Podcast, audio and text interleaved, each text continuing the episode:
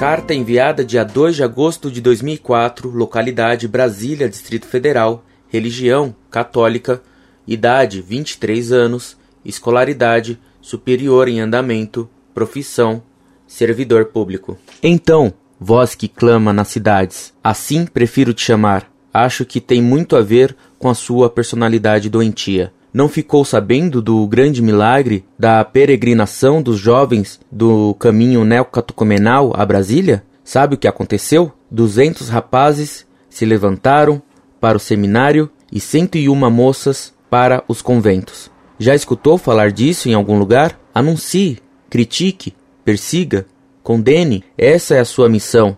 Essa é a missão de Judas Iscariotes.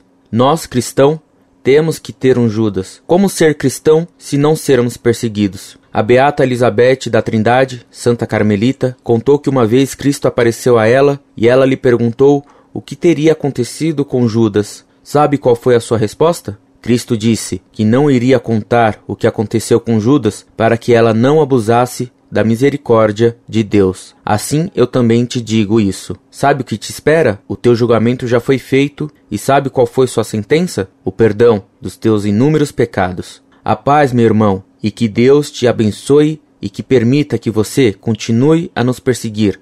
Afinal, levamos este tesouro em vaso de barro.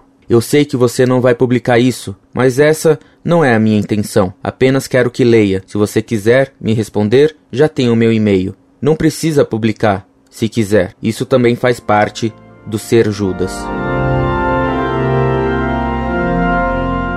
Muito prezado, salve Maria. Claro que publicarei o seu e-mail que me insulta, chamando-me de Judas e que me faz, sem querer, o maior elogio que recebi em minha vida e do qual, evidentemente, não sou digno quando você diz que eu seria voz que clama nas cidades. Espero que seja tão mal aplicado o seu insulto quanto é mal aplicado o seu elogio involuntário. Incorde Jesus Semper, Orlando Fedeli.